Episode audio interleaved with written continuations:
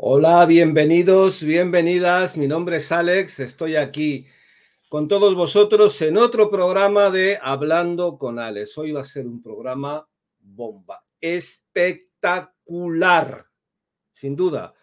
No te lo puedes perder, no debes de perdértelo porque no te lo vas a creer.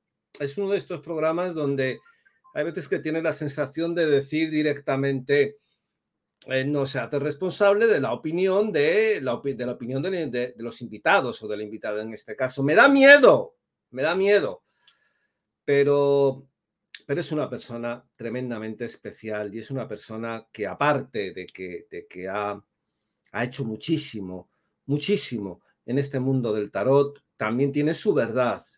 Y también creo que todos deben de conocerla por ella misma, que es la parte que yo creo que falta de esta historia. Cuando volvamos, cuando empiece otra vez el programa, va a entrar ella directamente. ¿Qué os quiero decir? Que, estoy aquí, que, que sabéis que hay un número de Bizum, que sabéis... Hola, guapísima. Sabéis que hay un número de Bizum, sabéis que sabéis que podéis hacer donaciones si queréis lo que os salga directamente de dentro. En fin, muchísimas cosas, pero ahora lo importante no es eso. Lo importante, evidentemente, es que comience el programa y que salga directamente la invitada. Así que, sin más, ¿sabéis lo que vamos a hacer? ¿Qué vamos a empezar? Entra directamente hablando con Alex. ¡Empezamos!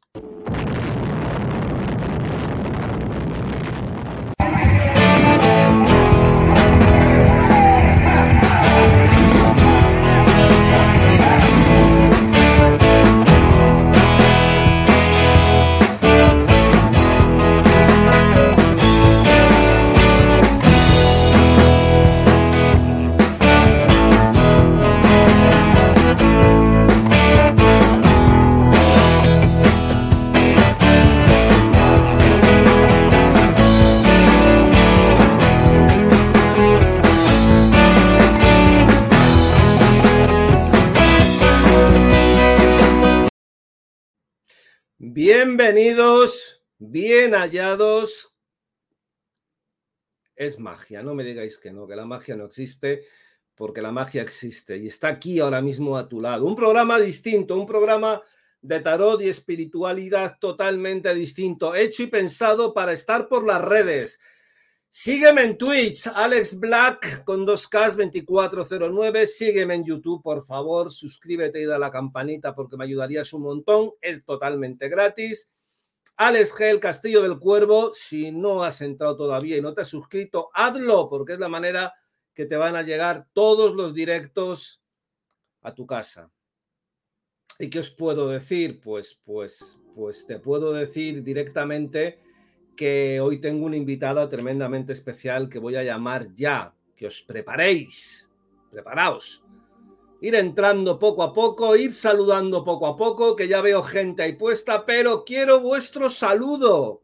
Quiero veros, hacer un comentario, ya sea en YouTube, ya sea en Twitter, donde sea, porque yo desde aquí lo voy a ver y así también os visualizo. Sé que estáis ahí, que empezáis a llegar, os veo, pero no os leo y quiero leeros también. Pero sin más, evidentemente la protagonista. Y aquí el protagonista no soy yo. El protagonista va a entrar ahora mismo, en cuanto la llame.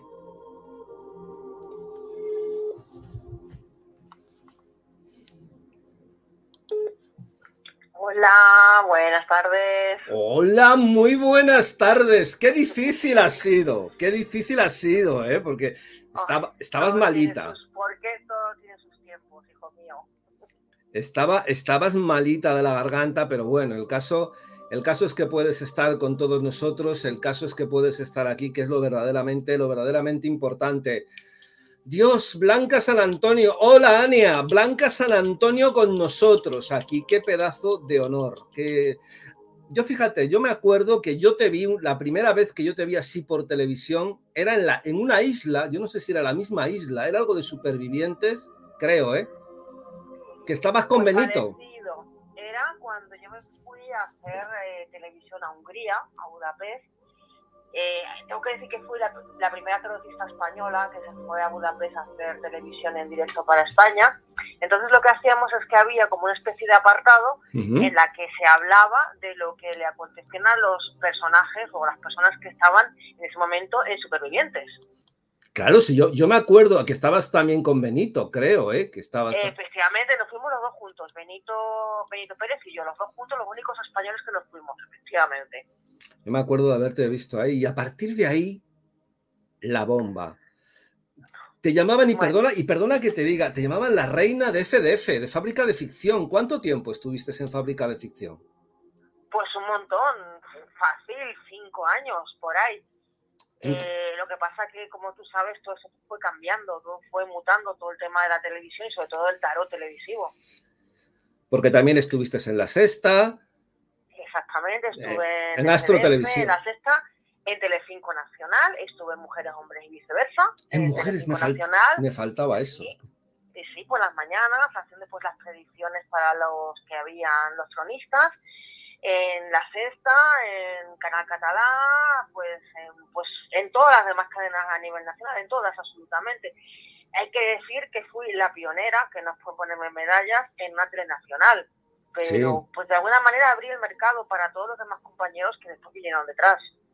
Sí, porque la verdad es que es que fuiste la primera. Si uno se pone a recordar, yo sobre todo Fui la primera. la, la- efectivamente. la parte de fábrica de ficción, que yo creo que eran verdaderos programazos y eran tremendamente fuertes, que de ahí también salieron la eh, Leo y, y- y que después... Todos es- salieron de Strass, efectivamente. También es cierto que fue una época en la que pues no todo el mundo se quería ir, porque claro, tenías que ir a Hungría, a Budapest, ahí a- alegremente sin saber qué te acontecía. Y claro, pues tenías que renunciar a muchas cosas. En mi caso, mi hijo pequeño tenía ocho meses cuando me fui. Y fue pues renunciar a, a mi casa, a mi familia, pues de alguna manera pues perseguir un sueño. Y así fue, y así comenzó todo, de verdad. Bueno, comenzó anteriormente cuando yo trabajaba, pues, como todos hemos empezado, en un gabinete por teléfono, Y luego ya pues de ahí saltó la televisión. Así fue tal cual. ¿Cómo, ¿Cómo te llega la oportunidad de la televisión? Hola, Pues mira, yo Teresa. estaba, en un, yo estaba en un gabinete muy pequeño, que no voy a nombrar, pero que era un gabinete un poco clandestino, quiere decir que tenías que llamar tres veces al teléfono para que te abrieran, no vaya a ser que fuera la policía. Madre mía. Sí, era un poco así chungo. Y pues un día yo buscando, porque entonces en aquel momento se empezaba a contestar a través de internet a las consultas de las personas, Sí. estoy hablando de hace más de 10 años, unos 15 años. Entonces, pues un día buscando, eh, vi un anuncio que curiosamente ponía, se buscan isoteristas, no esoteristas, isoteristas para televisión. Digo, ¿qué sea un isoterista? Llamé y me dijeron, no, es que está mal puesto el anuncio, es esoteristas. Entonces, pues mm, me cogieron cita para que fuera a presentarme, llegué y me dijeron, no, no, esto es para irte fuera de España, irte a Budapest, te cogen. O Pues sea, te que, vas". hay, que, que directamente eso era para Budapest. Exactamente, entonces fui, pasé el casting con muchas personas, que también estuvo Benito, estuvo Sí. mucha más gente, y pues nos escogieron para irnos a Hungría, a Budapest, a hacer un programa piloto Para presentárselo a Telecinco, y parece que les gustó, y ya regresamos, y la verdad que fue un tiempo muy duro, porque claro, imagínate, mi familia en España, yo en Hungría sola. Y tú en Hungría. Te- hay una pregunta que me viene ahora que, que, bueno, no es así importante, pero es curiosa. ¿Y por qué en Hungría? Porque la No empresa... sé por qué no en Albacete, yo qué sé, Barbate, no sé, ¿por qué Hungría? No, la empresa era húngara, la empresa se llamaba SOTV, que era de un señor húngaro, que era, eh, fue el creador de los programas, aquellos que había anteriores del Col TV, que llamaban, de Sí. eh, un animal de cuatro patas que recta o no sé qué, y ganaba la gente dinero. Pues ese señor inventó pues volver a la fórmula televisiva del tarot más moderno, no el tarot como siempre lo hemos concebido, porque desde que hay historia de la humanidad hay tarot. Pero antiguamente, pues todos recordamos eh, la tarotista sentada en una mesa de camilla y pues Sí. ahí las cartas. Pero este señor empezó a innovar. Entonces empezó a hacer eh, escenarios más modernos. eh, allí los tarotistas nos movíamos, andábamos, estábamos sentados en la mesa. Pues era como una nueva visión del tarot. Presentadoras, ¿no? o sea, que estaban apoyando al tarotista que estaba ahí también, o sea, era todo. Eso es, con- entonces empezó la figura de, de lo que decimos de presentador, que pues se te apoyaba y estaba contigo. O sea, que tú, fija-. Tú fíjate que, que vuelco en un momento determinado, entras a un casting, te eligen y a partir de ahí te cambia, la- no me imagino que te tiene que cambiar la vida, porque es un cambio fuerte. Totalmente, Es un- totalmente. es un cambio Eh, no te lo puedes ni imaginar. Eh, fueron sentimientos encontrados. Una parte de la soledad de irte a un país en el que ni siquiera entiendes el idioma. Menos mal que aunque mal que menos me manejaba un poquito en inglés y por suerte allí la gente es mucho más culta que nosotros en España, tema de nivel de idioma. Y pues es que mm, quitado de cuando estaba Benito, que luego después de ese marcho yo me quedé, sí. pues estaba sola.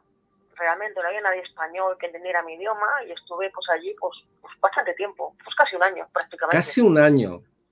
Vale, casi un año. De ahí sales, te, vienes y después ya te metes directamente en la historia de FDF. Em, Me contrata la competencia. O sea, una vez yo estaba en Hungría, la competencia que era FDF entonces, eh, una empresa española que quería quedarse con FDF me contacta conmigo y pues me ofrecen venirme a España. Hombre, yo loca, evidentemente me quiere venir a casa. Y ahí comenzó pues mi andadura aquí y pues todo el resto de cosas que tú ya sabes que hemos coincidido tú y yo en programas. Sí, es que es un mundo, porque todo eso, lo de FDF, también quiero ahí, ahí, darlo, porque no sé con quién estaba, si era con Mario también, un argentino, no sé cómo se llamaba exactamente, que era también productor, que yo llegué a conocer. El productor se llamaba Marcelo. Marcelo, digo Mario, Marcelo. Marcelo, Marcelo Fajardo. Marcelo Fajardo, que ese también lo llegué a conocer, que ahí estaba, estuviste ahí con Leo, y ahí empieza un poco lo que se llama, a, hombre, no a fondo porque ya estabas, pero bueno, la parte importante es que estaba ya en España, empiezas FDF, y ahí, ¿cómo, cómo te sentías tú en esos momentos? ¿Cómo recuerdas esos momentos de FDF, Blanca?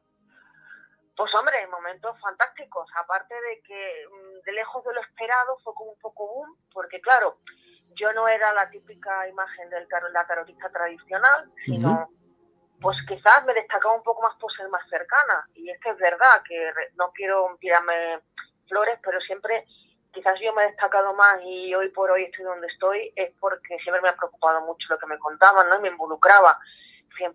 Entonces eso fue quizás el boom. Y, y ahí pues de alguna manera me sentí pues fantásticamente, fenomenal. Sí que es cierto que fue duro porque es que yo he llegado a estar 379 días sin librar. ¿Cómo? ¿Vale? ¿Cómo? 379 días sin librar. ¿Qué dices? trabajando todos los días. Todos los días de la semana, todos. Sí, 379 días sin librar porque no, pues no querían poner suplente o no encontraban o lo que fuera, no lo sé. 379 días sin librar, todos los días trabajando de lunes a domingo haciendo programa en directo. Y, eso a nivel Llamadas, bueno, multitudes, ¿eh? Oh, me imagino, porque eran tiempos de llamada a llamada, donde ahí no parabas directamente, no, no como ahora. Pero ahí Vale, bien, a nivel profesional y a nivel personal, la blanca persona, ¿cómo, ¿cómo te sentías? Porque yo me imagino trabajar, yo he llegado a trabajar en dos trabajos y a veces acababa loco, o sea, me acuerdo que a lo mejor tenía que coger el tren para un sitio y me iba para otro.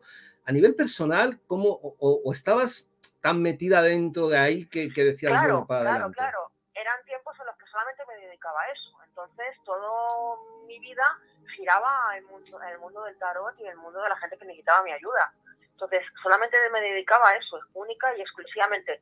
También eran tiempos en los que se ganaba muchísimo dinero, pero muchísimo dinero en los programas de tarot en directo, y pues te podías dedicar solamente a eso, no como ahora, evidentemente. Las no cosas como, han cambiado muchísimo. No, como ahora. Y de esa época dices, vale, no me arrepiento, pero, pero sin, dijiste, no sé, a lo mejor mi vida pues la di mucho en ese sentido, ayudando a la gente, estando ahí, estando tantas horas, o, eso no, no dices, bueno, estuvo bien directamente.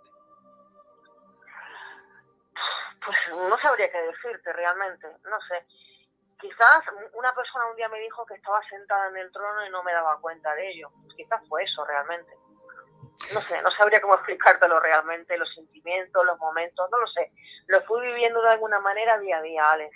¿Y notaste también la envidia en esos momentos? Porque cuando uno llega, hay que, hay, como todo, ¿eh? O sea, no penséis que solamente pasa en el tarot, ¿eh? pasa en todo. eso fue lo peor, la, soledad, ¿vale? Porque llega un momento en el que te das cuenta de la soledad, de que solamente tienes a tu familia y la envidia, o sea, porque todo el mundo quiere estar donde tú estás, quiere hacer los números que tú haces y todo vale. Y claro, evidentemente ahí me empezaron a salir todos los enemigos, pero de todos los, lados, como de, las piedras, ¿eh? O sea, una cosa ahí, ahí, ya sentías esa, esa sensación de, gente que decías, bueno, noto tu envidia, noto tu mala energía, noto tu mala vibra hacia mí. Totalmente, no te quepa la menor duda, fue brutal. Qué fuerte, qué fuerte porque vamos a seguir y vamos a profundizar más en eso, pero yo también quiero seguir un poco en el sentido, porque después en medio está lo de, lo de mujeres y hombres, ¿no? Creo, antes de la sexta, puede ser. Y en mujeres y hombres... Estuvo un poco antes de la sexta, sí, mujeres y hombres viceversa estuvo un poco antes de la Un poco antes de la sexta. Y esa experiencia a nivel profesional, ¿qué tal fue? Porque ahí, a ver, hombre, fábrica de ficción lo ve la gente, pero hombre, es por la noche, pero es que mujeres y hombres es prácticamente una especie de, hombre, en esos momentos un prime time directamente. Claro, en aquel momento ese programa estaba en su máximo esplendor. No estamos hablando de últimamente que se fue de capa caída. Estamos hablando de la época en la que el tronista era Rafa Mora, que aparte tengo que decir que es un chico maravilloso, súper buena persona, a pesar de lo que piensan los demás. Y pues era un tiempo en el que mm, eh, pues eso estaba muy de moda, era un programa pues eso de prime time y de máxima audiencia la gente piensa que eso era mentira. A ver, no es que fuera mentira ni que fuera verdad, realmente ahí la gente iba a hacer fama. Hombre, era, te quiero, a ver, entre tú y yo, pero vamos a ver, yo veo a personas que van a buscar pareja y veo esos cuerpos de hombres y de mujeres. Eso, a eso es a lo que te me refiero. y digo, madre mía, digo, ¿qué vas a buscar tú, hija mía? Eso es, eso es, te veías tíos ciclados, o sea, que decías, a ver, este tío no necesita venir aquí a buscar pareja, y tías polioperadas o sea, evidentemente no necesitan ir ahí a buscar pareja. ¿Por qué iban? Para adquirir fama. Pero los, los diálogos, todo lo que allí ocurría, las peleas, eran mm, verdaderas. no había un guion, exactamente, no había un guion prescrito de, ah, te vas a pegar con esta, ahora te vas a besar con esta, ahora vas a hacer esto. No, no, no. Eso se dejaba al libre albedrío de la gente.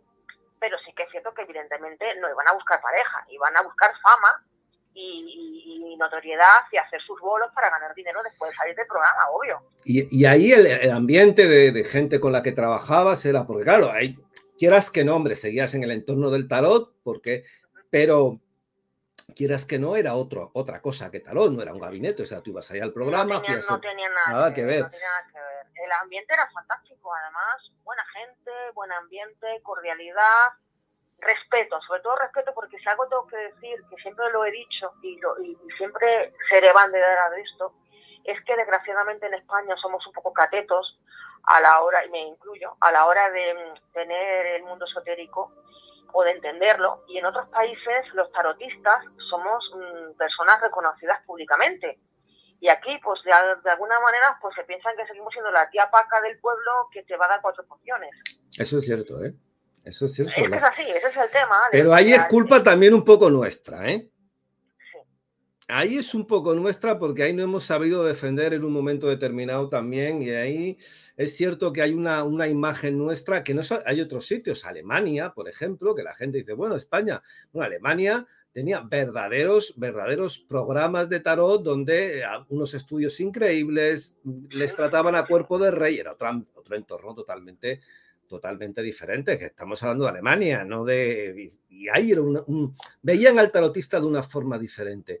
Vale, estás ahí, es que tu carrera es amplia, ¿eh? porque lo estoy empezando a pensar, todo esto no está guionizado, o sea, esto está fluyendo y eso quiero, quiero que lo sepáis, bueno, ya lo conocéis un poco cómo funciona el programa, quiero que lo sepáis que va fluyendo. Ahí estás ahí y después entramos en la sexta, que eso ya tiene que ser otro cambio. En primer lugar, porque la sexta se hacía en Barcelona, ¿no? Sí, y además para mí fue también bastante duro porque me cambié de, cadena porque tuve enfrentamientos precisamente con Marcelo Fajardo, no tengo pelos en la lengua, sabes que decir todo lo que sea, y pusieron a otra persona, que no voy a decir su nombre, en, mi puesto, eh, intentando pues de alguna manera sacarme de ahí, de mi reinado, entre comillas, y claro, eh, al principio me decían, bueno, no, Blanca, no te preocupes, que los días que no trabajes te los pagamos. Pero después me dijeron, no, no, Blanca, los días que no trabajes te quedas en tu casa y no cobras. Y gracias a mi entonces manager y agente, pues contactó con Barcelona, con la sexta, sí. y me marché a hacer una prueba a Barcelona. Eh, fue mm, durísimo y no tengo pelos en la lengua y te voy a decir que la verdad tú me conoces, Alex.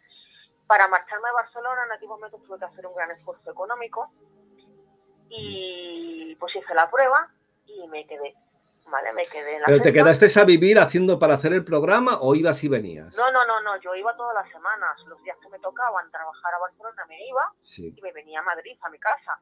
Pero claro, yo no me podía ir en AVE, no me podía permitir el lujo de pagar los ciento y pico euros que valía entonces el AVE. Yo me iba en el último tren de la noche que tardaba ocho horas, llegaba justo para hacer el programa de la mañana, porque entonces en la sexta no era solamente la sexta, tenían un programa que se llamaba mm, Contigo, que se hacía por la mañana y a mediodía.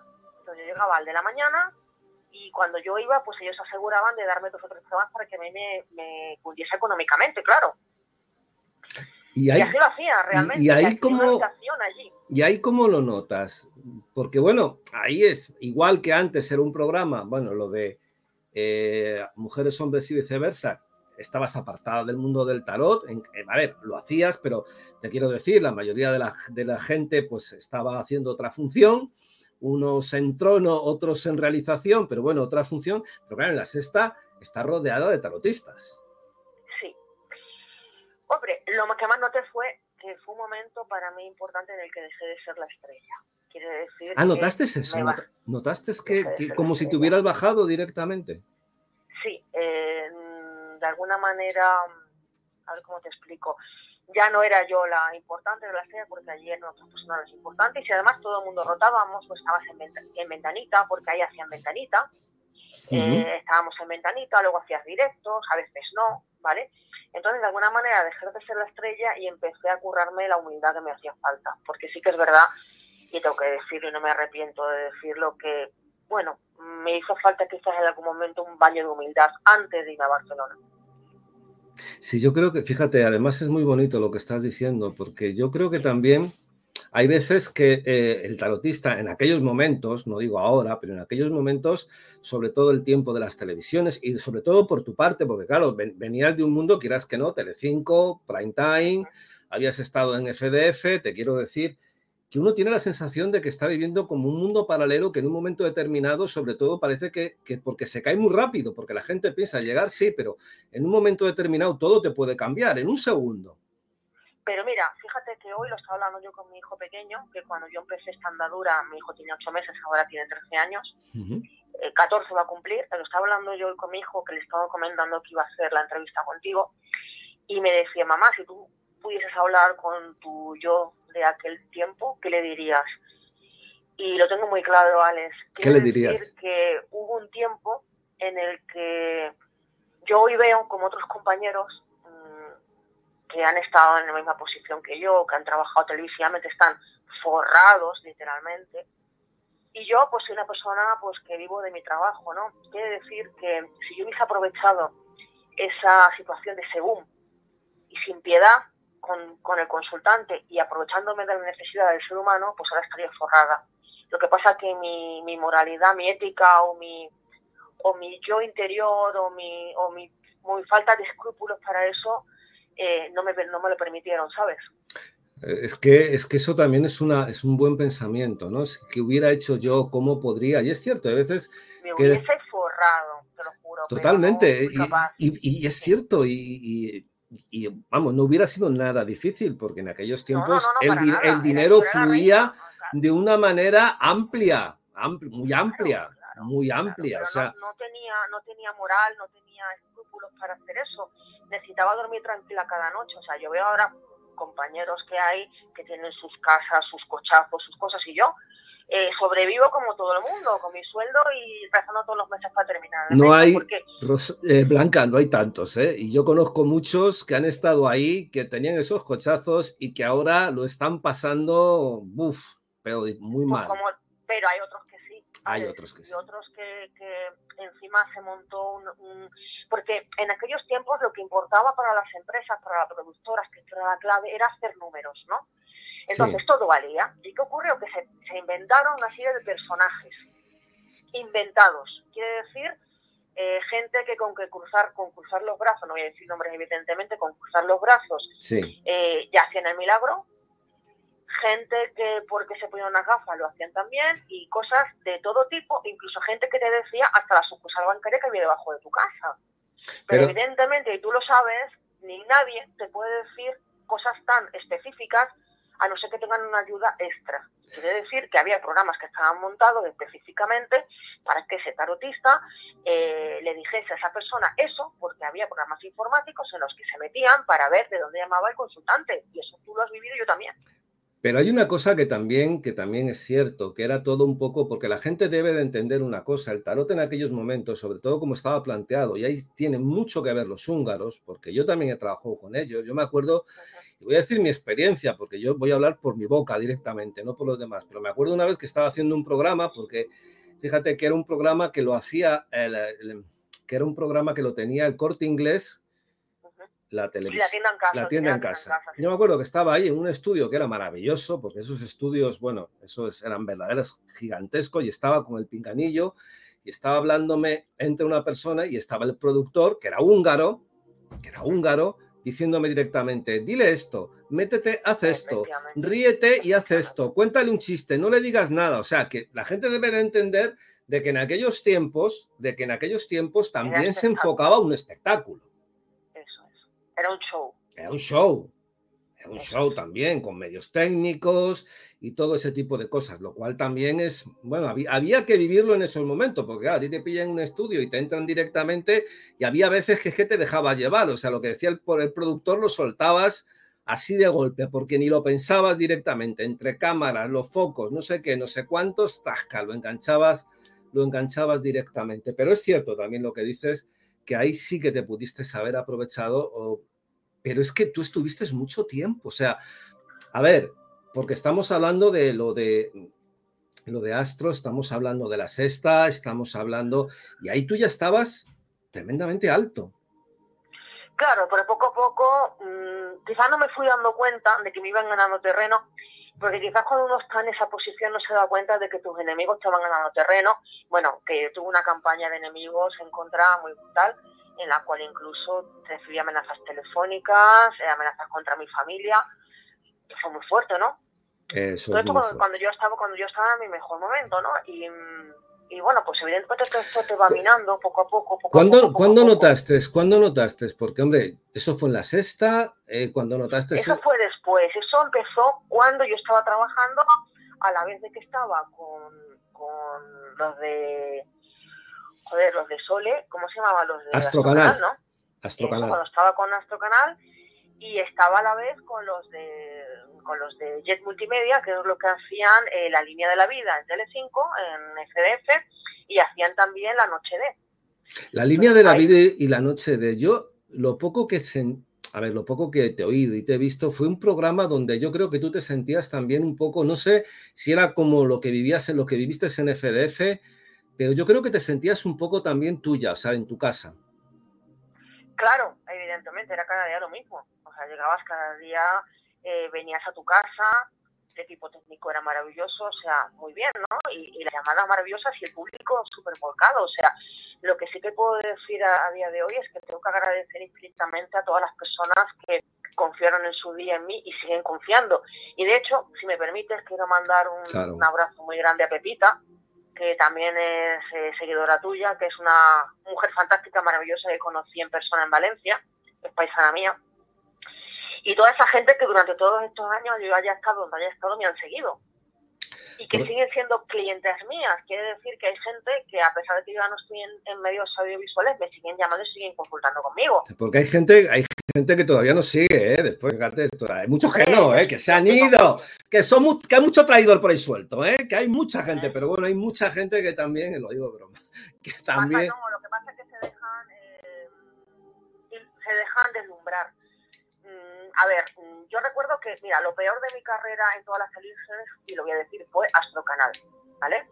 En Astrocanal lo que se hacía era que se hacía, todo giraba alrededor de un personaje, que no voy a decir su nombre para nada darle publicidad, en el que había una, una persona que era el productor del programa y se dedicaba con un programa que tenía en el ordenador, el Google Map y todas estas cosas, sabiendo de dónde venía la llamada y quién era el titular de la llamada, de decirle a la persona, oye, ¿quién es Pepito López? Y la mujer decía, ostras, es mi marido. Claro, que el, nombre, el número de teléfono mío. Es que todo figuraba alrededor de esa persona. Todo era algo montado y figurado alrededor de esa persona. Mientras los demás lo que hacíamos era llenar hueco. Ahí, te sentiste en esto, bueno, esto canal estuve yo, yo Tú también lo sabes que eso es verdad lo que estoy diciendo. Yo tengo otra sensación, yo, yo, tengo otra sensación, otra sensación distinta. Yo creo que el problema de Astrocanal no es una persona, el problema de Astrocanal, entre tú, esa es mi opinión. El problema de Astrocanal fue cómo se llevaba Astrocanal y el problema de Astrocanal era quién lo llevaba y cómo lo llevaba. Claro. Porque una, a ver, una, al final somos, es un negocio y una persona no hace directamente negocio. Astrocanal, incluso cuando se cerró, estaba dando dinero. Astrocanal lo cerraron de buenas a primeras, pero es que mm, podía haber continuado si, si hubieran tenido la intención. Y ahí se movieron otro tipo de cosas que no voy a decirlas directamente, porque si no mañana tendría una pequeña denuncia y no me apetece nada. Pero había otro tipo de cosas. Pero independientemente de, de eso, independientemente de eso, yo donde te vi más dolida, donde te vi más dolida, donde te sentí que verdaderamente estuviste más dolida, fue a raíz de lo de la noche de porque mm, de alguna manera empezaron a quitarme programas, a quitarme programas, a quitarme programas. Y claro, es como decía, no, es que ya no das números, pero claro, mm, ¿es verdad que no doy números o no? Porque tú a mí no me enseñas los números que doy. O sea, quiere decir, tú me traes una hoja y me dices, mira, Blanca, estos números han bajado porque no los das. Y yo te creo, pero tú me dices, no das números. Hola, César. ¿Los doy o no los doy? No lo sé, porque no me lo estás enseñando realmente, me lo estás diciendo. Te puedo creer o no te puedo creer, ¿no? ¿Ahí empiezas a notar que algo se está rompiendo? Sí, totalmente. Que algo cambia, que algo se está rompiendo y que es un ciclo de mi vida que termina. Porque independientemente del de, periodo de astro, que bueno, que eso es, yo tengo una opinión ahí también un poco distinta a la tuya y es un día, podíamos hacer un debate que podía ser muy interesante, aunque nos podíamos jugar mucho. Pero, pero a mí la etapa donde yo te noté realmente dolida fue la etapa de, fue la etapa de la noche de, fue la etapa de la noche de donde noté, primero te había dolido y después donde yo ahí sí que creo que es lo que tú decías, decías, algo se está acabando, que eso nos pasa a todos. A mí se me acabó en un día en Taroteame y no pasa nada. Yo, lo que pasa es que... claro, y lo que pasa es que yo, por ejemplo, yo, a mí me sigue, yo sigo adorando a pesar de todo, que te lo podría contar un día, pero que no me apetece, pero yo sigo adorando Taroteame. En cambio, es curioso, yo ahí, fíjate que donde y lo voy a, voy a contar una cosa, que a lo mejor, pero, pero tú te vas a dar cuenta también de lo que te digo y lo vais a conocer. Lo único que me dolió de toda mi etapa donde entré y un día me fui, porque es cierto que yo duraba, donde más duré también fue en Astro y en Taroteame, lo demás, en televisión y otras cosas fueron verdaderos horrores. Y Taroteame, que yo sigo considerando también, también mi casa, un saludo para todo Taroteame, que, que, y, ahí va, y ahí van, que tiene a la madre que tiene a la madre. Un abrazo muy fuerte, compañero, que sé que tienes a la madre también ahí, ahí malita. Pero te quería decir, yo uno de los... Fue en que sí, que yo no sé si tú lo... Yo también, yo también estuve en que sí. Vale, yo me acuerdo que un día a mí me decían, dice, no, no haces números. Digo, a ver, no voy a decir el nombre. No números Claro, pero le digo, pero a ver, no estamos anunciados en ningún sitio. Me estás hablando de una página web que no se ve ni está hecha. No salimos en ninguna televisión, solamente hay un número de teléfono. ¿Cómo esperas que la gente ya es que no sabe a dónde llama? Ahí no llamaba ni Peter a nadie, ni a mí, ni a nadie. Entonces me sentí, ahí, ahí me sentí tremendamente dolido porque digo, me están diciendo que no hago números y es que no se ve, no se ve ni en ningún lado. Eso es imposible. Eso es Pues ¿sabes por qué no trabajé yo en Taroteame? Porque me ofrecieron trabajar en Taroteame, pero yo, yo estaba trabajando en Tarot Canal y a los de Tarot Canal les dije que me habían ofrecido Taroteame y me dijeron, ah, sí, sí, puedes ir, pues estupendo, me voy. Y ya concerté para hacer una prueba, para ir y tal. Y a los tres o cuatro días me llaman de, de, pues, esta gente de, de Tarot Canal y me dicen que pues como me vaya a taroteame, que pues me olvide que no puedo estar con ellos, que no puedo estar con los dos a la vez. Digo, no, si no con los dos a la vez no quiero estar, que quiero hacer una prueba y punto. Pues no, pues no puedes hacer la prueba porque entonces aquí dejas de estar, te vamos a hacer una página web, te vamos a, te vamos a promocionar a nivel internacional. Una mierda, no hicieron nada. eso, te, eso, te iba a decir. Ahí, ahí yo sí que creo que fue un error porque, hombre, yo conozco y hubieras estado mejor.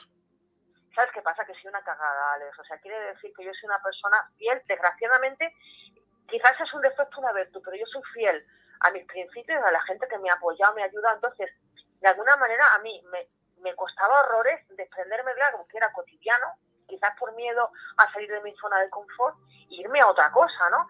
Igual me pasó cuando yo podía haber estado mucho tiempo antes eh, con los de Jet Multimedia y no estaba por miedo a irme de donde estaba, que al final me tuve que ir casi corriendo.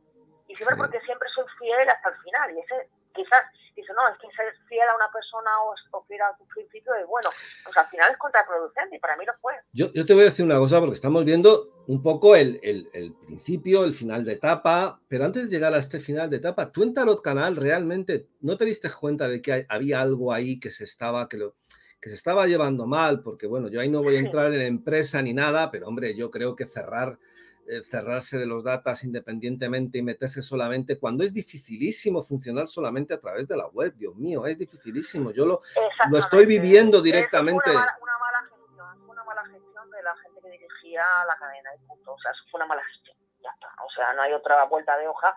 Los que les gestionaban, los gestionaban mal porque había, ahí estaban profesionales buenísimos y te cierres con los mejores que tenían sí. y pues no tiene ninguna explicación. No tiene ninguna, porque además los que lo veíamos un poquito de fuera, pues sabíamos que era un error, porque primero que la gente, mm, si está acostumbrado a ver televisión, es muy difícil que se tire tres horas, seis horas viendo. Yo se lo pregunté a Mariola una cosa, y todos los problemas es que también la parte de la gestión es que metieron ahí a muchísimas personas que no eran unos, o sea, como claro, que... pasa y le salió también, no voy a entrar en nombres, le salió lo que le salió, ¿eh?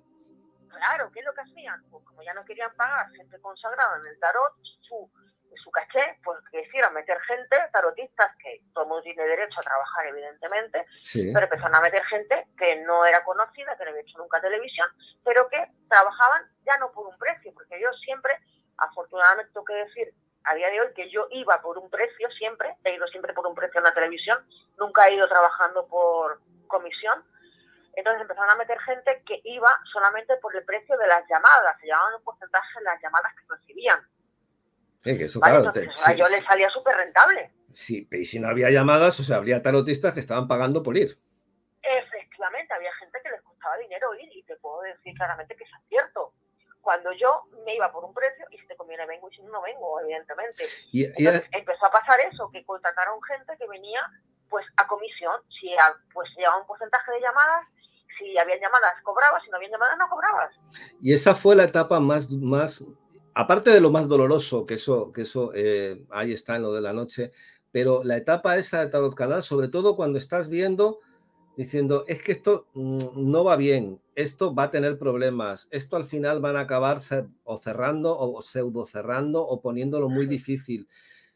Mm, No lo sé, porque después hay personas que yo tengo que hablar con otra persona que, que a ver si puedo hacer la entrevista, que yo sí que creo que le va bien. Entonces, yo no sé si es mi impresión, porque yo es cierto que yo nunca he trabajado con ellos y yo lo miro un poquito desde fuera. Yo no entendía muy bien que se pudiera funcionar a través de las redes. Alex, a esas personas que siguen con, ah, con Tarot Canal y les va bien es porque tienen otros medios de apertura para su trabajo esotérico. Quiere decir, gente que tiene tiendas, gente que tiene una cartera de clientes grandes, gente que se lo ha trabajado de otra manera y utilizan Tarot Canal como una publicidad, no como un medio de vida. No como un medio de vida. Vale, sí, eso, eso. es. A esos a los que les va bien Ahí a los que utilizan como una publicidad y pues no, no cobran casi nada o nada, pero simplemente los publicitan. Y, A esos a los que les va bien. y, y en medio, no sin mi silla. ¿Cómo? En medio, no sin mi silla. O sea, haces una obra, haces un libro. Háblanos un poquito de por qué del libro y, y- y- Bueno, he hecho dos libros. ¿Dos ¿vale? libros? Eh, ¿qué me sí, dices? hombre, el segundo salió hace un año más o menos y te voy a contar qué ha pasado. Bueno, primero hago un libro, me atrevo a contar eh, mis orígenes, cómo yo entendí la evidencia, cómo yo comencé desde chavalilla. Se llama Antes muerta que sin silla. Antes porque- que sin silla, calla, Sí, sí, verdad. ¿Por qué? Porque la silla del tarot era el trono, ¿vale? Entonces, pues eh, eh, ahí todo el mundo se mataba, mataba, podía matar a su madre puesta sentada en esa silla, ¿no? Delante de la cámara de televisión. Y ahí pues yo cuento pues mis comienzos, pues mi aventura en Budapest, todo lo demás, eh, y cuento pues, mm, pues todas mis experiencias y con otros tarotistas, todo lo que yo he visto, todas las mentiras, todas las, mm, las falsedades, pues todo en general, sin pelos en la lengua, y me busqué enemigos que no veas, que tuve que que cambiar de número telefónico tres veces Qué fuerte. porque he recibido amenazas de todo tipo de personas que yo nunca dije nombres, evidentemente, asesorada por un gabinete de abogados, pero se vieron reflejados en los personajes que yo ahí nunca puse sus nombres. si te ves reflejado, a lo mejor es por algo, a lo mejor el que tiene la culpa eres tú, no soy yo. Tuvo que ser, tuvo que ser. Ahí pasaste, a ver, miedo. Yo me imagino que pasaría miedo. Tristeza, sobre todo. Tristeza. Mucha tristeza. Porque se metían con mis hijos, incluso conmigo, no sé, es que a mí me han dicho gente de esa, eh, mm, los grandes del tarot, mm, me han dicho de todo, borracha, sucia. ¿Y eh, por qué, y por qué, y por qué, y por qué crees ese, ese, entre comillas, odio hacia ti? Hombre, porque evidentemente yo les, les estorbaba de sus objetivos. Obvio, si tú quieres ser un top en, el, en, ese terreno y te estorba a alguien, tienes que mm, de alguna manera echarlo del medio. Eh, ¿Y cómo qué hicieron? Pues de alguna manera poco a poco me fueron minando como persona como ser humano, y te lo juro que me hicieron sentirme un despojo, o sea, una puñetera mierda hablando mal y ¿Perdiste la confianza? ¿Perdiste la confianza en ti? Totalmente, perdí la confianza en quién era, lo que era capaz de lograr eh, a quién podía ayudar, incluso perdida la, el norte de entender mm, que yo nací así y que sea, que por suerte por desgracia tengo esta capacidad, que yo siempre he dicho que es un don o una desgracia, ¿no? Y me hicieron perder la, la, necesidad de, decir, es que yo soy capaz de hacer esto, de ayudar a las personas, o sea, eh, que llegó un momento en el que tuve que dejar de echar las cartas porque no era capaz de echarlas. De verdad, o sea, fue algo horrible. Y ya no solamente eso, sino que poco a poco empecé a caer en picado, incluso momentos de depresión, y pues todo esto repercutió, me repercutió hasta el, mundo, hasta el momento en que me quedé sin nada, Alex. Eso te iba a decir, ¿cuál es ese momento? Porque eso me imagino que no, se hace, no hace mucho que ha pasado eso, un año. Bueno, esto hace pues, tres años más o menos. ¿Tres años? Cuando, sí, más o menos, cuando termina la época de la época buena de, de Taros Canal, y pues de repente dices, ostras, es que ya cada vez como los programas y yo intento seguir aquí, es que como de alguna manera como que me agarraba con uñas y dientes a esto y decía, pero qué, tonta eres, hija mía, si está viendo cada vez más de peor, de capa caída, que la gente en lugar de seguir llamándote a ti, llama a los que te los deslumbran con lentejuelas y tú sigues ahí muriéndote de asco, ¿no? Es que me quedaste sin casa. Ahí notaste, que, ahí notaste que lo externo influye mucho, o sea, que una persona aparezca pues con una producción, una cosa y que... Hombre, no te quepa la menor duda, o sea, evidentemente tú haces un despliegue de producción que te mueres, eh, pues el programa es distinto y que realmente mm, llegaron a la conclusión de que las personas, y quizás los que me escuchan van a decir, joder, ¿cómo dices eso? Realmente muchas personas quieren que le digan lo que quieren escuchar, no quieren escuchar la verdad. Ah, bueno, eso sí, eso es, el pan, nuestro, es el pan nuestro de cada día. O sea, fue aquí... mi problema, que yo nunca les dije lo que querían escuchar. ¿Cuál es ese momento? Que nunca fui capaz de, cobrarles por trabajos de mentira miles de euros como hacen otros. Sí, bueno, que también, ¿eh? porque un día tendremos, tendremos que entrar a fondo en lo que es el, el, el gran karma de este mundo, que es el, trabajo. Yo conozco, yo, me parece que yo lo comenté, yo conozco a personas que yo sé que lo trabajan muy leyenda, me parece una persona que lo trabaja muy bien, todo ese tipo de cosas. Es una crack, es una y es una crack, y unos pero yo sé que hay otras personas, que no voy a decir el nombre, que te ponen unos precios que verdaderamente se te cae el mundo porque dices... cuatro velas y ya está. Es imposible, claro, eso, eso me parece... ¿Cuál es el momento? ¿Cuál es el momento? Porque tiene, a ver, y ya estabas un poco en ese proceso. Estamos hablando de, tres años, de tres años donde tú sufres un desgaste, porque lo que hay que pensar y lo que la gente debe de entender es eso. Estamos hablando de alguien que estuvo en los mejores platos, en los programas de prime time, que había fluía el dinero y llega un momento determinado, y estamos hablando en ese periodo de tres años, donde empiezas a notar que algo finaliza, donde empiezas a notar que yo me imagino que te tienes que sentir un poco apartada, pero hay un momento en donde algo se te desploma, algo pierdes y dices, Dios, esto mm, es horrible. Sí, mira, eh, todo fue a través de una consulta que tuve con una persona que vino a consultarse a mi casa en persona, un matrimonio, era un matrimonio, una pareja de fuera de Madrid, de fuera de Madrid y me vienen a, consultarse conmigo porque tenían unos problemas y tal. El problema que tenían es que no querían a la nuera y no querían, tenían mucho dinero y no querían que pues eh, el hijo se casase con ella y pues mm, que se quedase con el dinero. Y claro, me vienen y me, vienen a consultarse y me cuentan que determinado tarotista X eh, les ha ofrecido eh, que van a vender todas sus propiedades y que les va a romper la relación del hijo con la nuera por la cantidad fantástica de 20.000 euros. Blanca, perdona un momento. Hemos roto el número máximo de personas. Estamos sobre 12, 13 personas que lo están viendo ahora mismo, que eso en un programa no sabéis lo que es. O sea, que hay que decirlo porque hay que ponerlo también de que esto se mueve y la cantidad de miles de personas que lo van a ver en cuanto lo empecemos a colgar, que eso también ya te lo estoy diciendo, que están empezando a moverse muchísimo las redes. Bueno, está esa persona, perdona que te haya cortado, pero quería un poquito decirlo también. Me alegro muchísimo, Alex. Está esa persona, está ese matrimonio, y te lo cuentan a ti directamente, porque claro, yo... Sí, sí, vienen a consultarse conmigo a mi casa y me dicen, bueno, me pagan mi consulta, ¿qué me pagaron?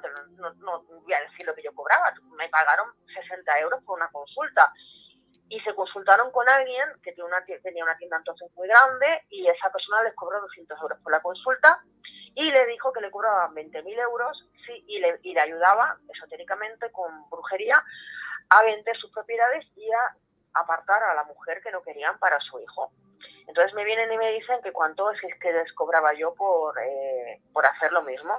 Pues entonces yo les dije, pues miran, verán ustedes, eh, yo con mi consulta pues cobro esos 60 euros a la hora y es lo que sigo cobrando, ya no subió tarifa ni nada, ¿no?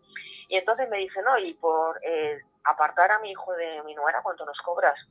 Pues verá usted, señora, yo eso no lo hago porque tengo una conciencia y ellos se quieren, ¿no? Pero es que aunque se quieran tienes que apartarlos, ¿no? Yo es que no puedo atentar contra los sentimientos de una persona, o sea, yo no puedo, yo en mi vida que me han acusado de bruja, de hacer trabajo, de amarre, de todo. Yo en mi vida he hecho nada malo.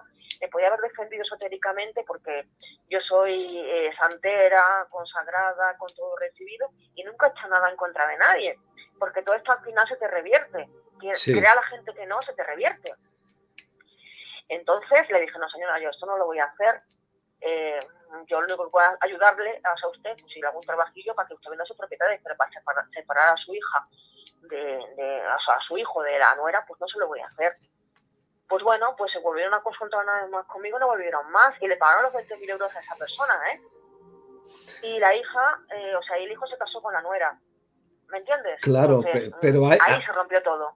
Ahí se rompió, hombre, yo me imagino, también te digo, bastante, pero el, pero el castigo, aparte de que me parece tremendamente horrible, porque me parece una cantidad que es 20.000 euros. ¿Qué 20.000 euros? Pero ¿en qué cabeza, también Blanca, en qué cabeza cabe pagar mucha eso? Gente lo paga, mucha gente lo paga porque tienen, esa capacidad de envolverlos y de convencerlos.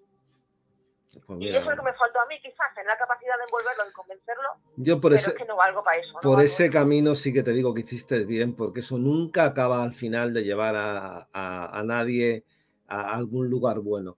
Ese yo creo que entonces ese fue el momento donde tú directamente... Algo, sí. ¿Y ahora cómo lo estás viviendo? Porque, porque pues yo, te, yo te he visto, perdona, yo, yo, yo te, te, veo anunciado en una página web, o sea, vuelves al mundo del... Está resurgiendo, ¿qué, ¿qué, qué, es lo que, cómo lo miras ahora, lo que dices, bueno, hacia adelante?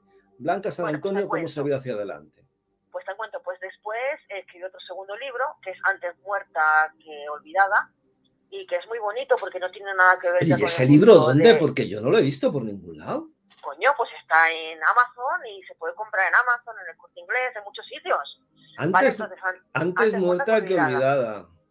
Y ese libro fue el trabajo de el trabajo a pie de calle de dos años de visitar visitar varios cementerios de Madrid en los que eh, hablé con las personas que cada día van a visitar a sus difuntos y está, pues, cuenta las historias de las personas que han perdido a sus seres queridos, cómo los han perdido, cómo los han vivido. Es bonito, es emocionante.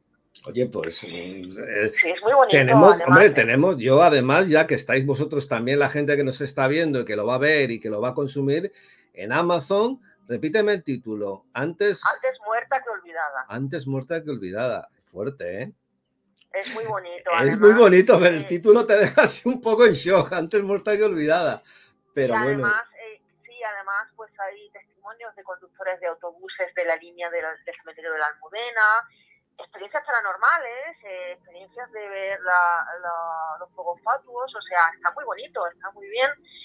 No he tenido tanto, tanta repercusión como el anterior porque he tenido movidas con el que fue mi productor, editor, manager y tal, pero bueno, ahí está el libro. ¿Cómo, cómo acabaste? Porque, porque el tiempo se nos está y yo quería, bueno, es que tengo miles de preguntas más. ¿Cómo acabaste con tu representante? ¿Acabaste bien? Porque lo de los representantes... Acabé como el culo, acabé como el culo, no tenemos ningún tipo de, de, de ahora mismo de relación. Entonces, eh, ahora mismo como es mi vida esotérica, pues trabajo en otra cosa, que no tiene nada que ver con el mundo espiritual ni esotérico. Sí. Sí que me llamaron para trabajar en la tarde de la noche de, que lo he estado haciendo temporalmente, pero el lugar donde se graban los programas me pillaba muy lejos, eran dos horas de ida, dos horas de vuelta, muy mal pagado, muy malas maneras porque la persona que lo lleva es la misma persona que llevaba eh, nuestro querido nuestro canal. Anda.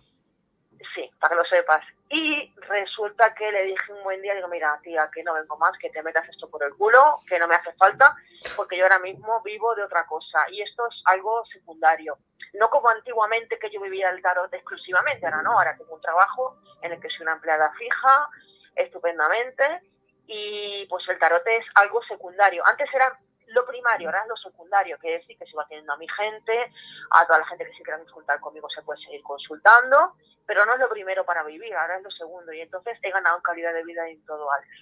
Y ahora mismo entonces estás como decidida a continuar, pero no volver otra vez a este, o volverías. Volvería siempre y cuando fuese algo muy deslumbrante y que me ofreciera mucho dinero. Si no, pues no merece la pena, porque he recibido muchos ataques y mucho daño, Alex. Ahí queda. Blanca, ¿qué puedo...? no te escucho, Alex. Ah, ahora sí. Ahí queda. ¿Qué puedo decirte? Que yo ahí te entiendo. Yo ahí te entiendo. Yo creo que cuando uno llega... Me han mucho daño, Alex. Me han tratado muy mal, he recibido mucho daño eh, llamadas, amenazas, eh, de todo, o sea, borracha, sucia, de todo, que mi marido era no sé qué, que mis hijos eran no sé qué, me van a quitar a mis hijos, que no tienen para Te voy a hacer una cosa, lo que pasa es que ya me queda muy poquito tiempo, pero hay un comentario, pero la gente no va a saber nombres y nada. ¿No crees que te aliaste con una persona que no debías de haberte aliado en un momento determinado, en una, en una lucha determinada y que ahí te equivocaste mucho? Sí, tienes razón porque yo ahí veía cosas que digo, esta no es mi blanca. Yo a ti te veía, lo que decías, digo, es que qué guerra está entrando que no tiene sentido, en primer lugar, porque la persona con la que estabas aliada es que no había, es que no hacía forma. Eh, vamos. Sí, Alex, totalmente. Y ahí yo creo que ahí te equivocaste, te equivocaste. Pero no dejo de ser humano, hijo mío. Ay, madre, pero yo la parte importante es que yo veo de una persona fuerte, que tiene las cosas claras. No si no, Que te has levantado. Si fuera fuerte, no estaría viva. Que te has levantado y, y la parte importante que has podido contar tu verdad. Yo no sé si todo, si te gustaría en estos últimos minutos decir algo para que se te escuche, que te está escuchando bastante gente, hoy 13 personas, y es que esto, esto va de full. Cuidado, chiringuito, que te quito yo directo, vamos a quitar directamente ya de... Bueno, a todas las personas que estéis el programa de Alex, quiero deciros que, por favor, no os dejéis deslumbrar por falsas luces. Que, por favor, escuchéis la verdad y la realidad de las personas que han dejado muchas cosas y han renunciado mucho para ayudaros.